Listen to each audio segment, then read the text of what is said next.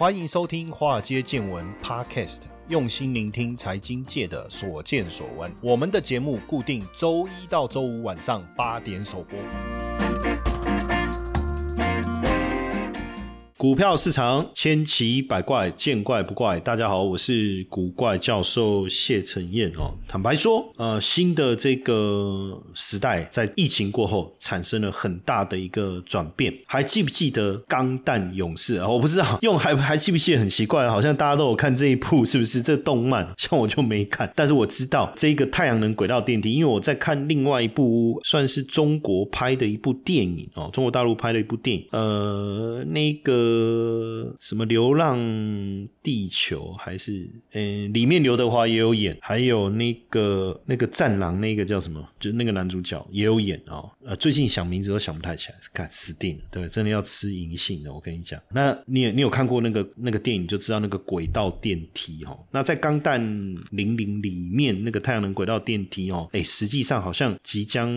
要实现哦，因为日本计划在二零二五年要尝试从太空空向地面送电，什么意思？就是在太空做太阳能的发电站，然后产生的电再传用这个微波的方式传回这个地球哦，用无线送电的方式送回地球。哎，这个是一个真的是蛮屌的一个计划哦，蛮屌的一个计划。我自己个人是觉得哇，如果真的可行的话，因为你在太空做太阳能发电站，你的面面积就更广了嘛，对不对？那包括日本现在新的政策哦，要做这个可弯曲区的太太阳能电池这些其实很明显，我们都可以理解，都是要往这个新的能源这个方向来发展。钙钛矿的太阳能电池哦，这个可以弯曲，所以你在建筑上的一个应用，甚至未来的这个电动车，搞不好上面就是太阳能的电池板等等哦。那现在各国都往这个方向在迈进，包含了印度。哦，印度也要在二零四七年达到再生能源普及率九成哦。呃，虽然绿能的发展难度很高，但是你要靠燃煤发电也不行啊。你要普及化，所以印度计划在二零三零年洁净能源的占比要从百分之四十二点六提高到百分之五十，而且二零四七年要达到能源自给自主。所以以太阳能为这个发展的一个方向，应该是肯定是的啦。哦，这样。那当然，印度目前是全球第。四大水力、风力、太阳能发电的国家哦，那可是蓝煤的占比还是很高诶，占了七成啊。所以怎么样能够成为一个绿能发电为主的哦？那太阳能当然是一个哦。所以他们现在也开始减少这个太阳能板进口的一个税率哈，要来弥补这一个他们自己本土生产的一个缺口。而且现在也有一个示范的太阳能村呐哦，就是比较贫困的村落，你要有发电，那你第一个你电厂在哪里？在再来，你的供电的一个设施，所以其实太阳能有一个好处啊，太阳能发电有个好处啊，相较于传统的发电的电厂啊，你不用那么大的一个规模，不用那么大的规模哈，所以他们现在家家户户，这个我我讲这个比较贫穷的这个村庄哦，过去都没有电力的供应，所以他们现在用太阳能板的方式，家家户户屋顶装上去以后，就能够提供产出啊，生产出太阳能的一个电力哦。那呼应这样的一个趋势啊，这个苹果 Apple Store 在印度 Mumbai 的。呃，这个直营店哦，也是百分之百，百分之百。太阳能供电哦，算是最节能的一个直营店了哈。那所以我们看到这个趋势哦，其实你可以很明显的感受到呃整个发电产业的一个转变。那当然这当中呢，大型的储能电池就变得非常重要哈。五月的时候呢，呃，马斯克哦，五月底马斯克到中国大陆访问哦，他抵达北京，当然也准备跟这个宁德时代来碰面哦。当时哦，主要当然他这一次到上海哈，到上海哦，到北京跟上海哈，这当中当然第一个呃，算是呃中国放宽防疫限制以后，当然各国嘛，应该说各企业的领袖啦，包含库克啦、哦摩根大通哦、星巴克等等都去拜访哦。那这次当然马斯克去拜访，一定有他非常重要的任务嘛哈。除了说电动车这个市场之外，还有一个更重要的还是电池供应的一个问题哦，电池供应的问题。题，所以大家也在看说，那马斯克跟宁德时代的掌门人会晤能够擦出什么火花？当然，这一次拜访中国大陆几个重点嘛，电池储能业务嘛，全自动驾驶，还有这个特斯拉的工厂的一个扩建哦，所以这一次携手宁德时代，当然主要还是在拼这个储能的业务。特斯拉为在上海临港的储能超级工厂，主要要规划这个特斯拉巨型商用储能电池 Mega Pack 哦，Mega Pack，呃，商用储能电池未来年产能可以达到一万台哦，一万台，明年第二季就可以投产哦。Mega Pack 是一个大型的电池，大型的一个电池，当然成本能够降低，主要还是是供应这个充电站来使用哦。那在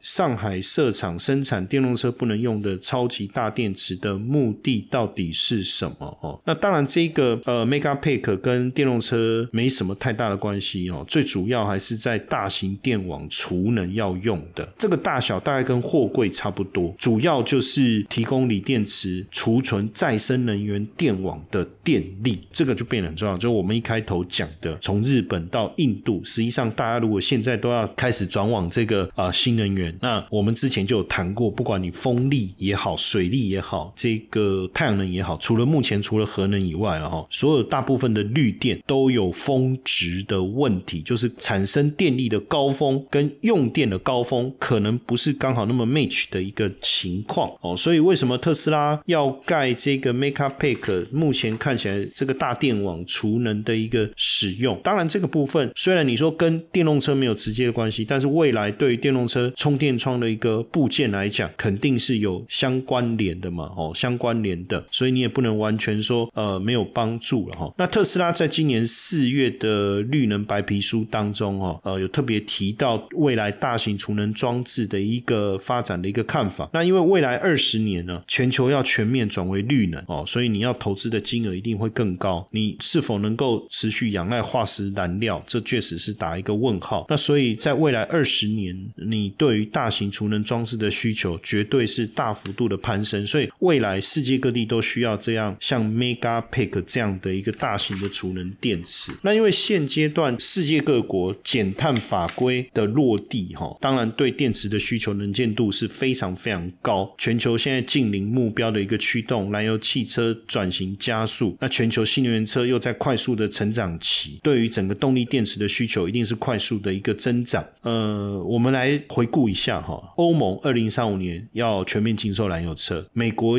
最严的排气限制，当然也在鼓励你转型电动车。中国推电动车的税收抵免，也在加快这一个整个充电的一个设施的一个部件。那包括韩国也严令修法，二零三零年开始要禁售燃油车啊，禁售燃油车。所以各国政府目前所签订的法案，当然对于储能投资这一块哦，能够带来非常多的一个投资金额，而且以今年 IEA 在估这个电池储能投资金额的一个部分成长力道高达百分之百哦，可能会这个超过两百亿美金哦。那当然在电池这个这个区块啊，过去一个最大的问题是什么？就是这个锂的价格，之前锂价是很夸张哦，去年底的时候狂飙到六十万每吨啊，六十万人民币的这个价格，就是那个电池级的碳酸锂的价格哦，飙到每吨六十万。呃，从什么时候开始飙？各位知道吗？从二零二零年年底。那怎么会这样呢？飙了多少？飙了六百五十趴，很夸张，非常非常夸张。当然，第一个疫情之后的复苏跟电动车需求的一个旺盛推升的一个结果，导致这个锂矿的价格狂飙。可是突然之间，在去年年底就开始大回档，整个回档的幅度高达百分之七十，所以也导致了这个锂的供应商上游的这些电池上，尤其是这个像赣锋锂业啊，哦等等啊，宁德时代啊，股价都大幅度修正，也是因为手上有这些高价的锂的这个库存。可是目前我们看整个库存已经大幅度的一个下滑，正极企业碳酸锂的库存基本上已经大幅度的去化了哦，尤其是下游企业的碳酸锂的库存的周转天数已经回到一个正常的水位，从高峰期的七十天，现在已经掉到不到十天了，已经不到十天，这个也代表库存的部分已经大幅度的消化完毕哦。那随着电动车产业未来长期当然还是会持续的稳定发展。所以最近我们看碳酸锂的价格最低跌破二十万以后，最近又开始回升，等于是锂的价格开始回到正常的这个供需的变化哦，供需的变化。所以最近我们在看，不管是智利矿业啊，还是天齐锂业，还是雅宝，这都是上游锂矿类的股票，在今年五月开始也开始破底以后开始反弹。那当然，电动车的需求是高速的成长，所以电池的核心材料锂矿呢，就变成各国争相想要得到的这个资源了哈。那智利政府是全球握有，简单讲，它它它握有的这个锂矿资源，应该是对全球来讲都非常的重要。但今年四月，它宣布锂矿的产业要国有化，要统一进行锂矿的开采，大家就认为说，哇，那对这些呃锂矿龙头来讲，会不会有影响？第一个，像雅宝，这个是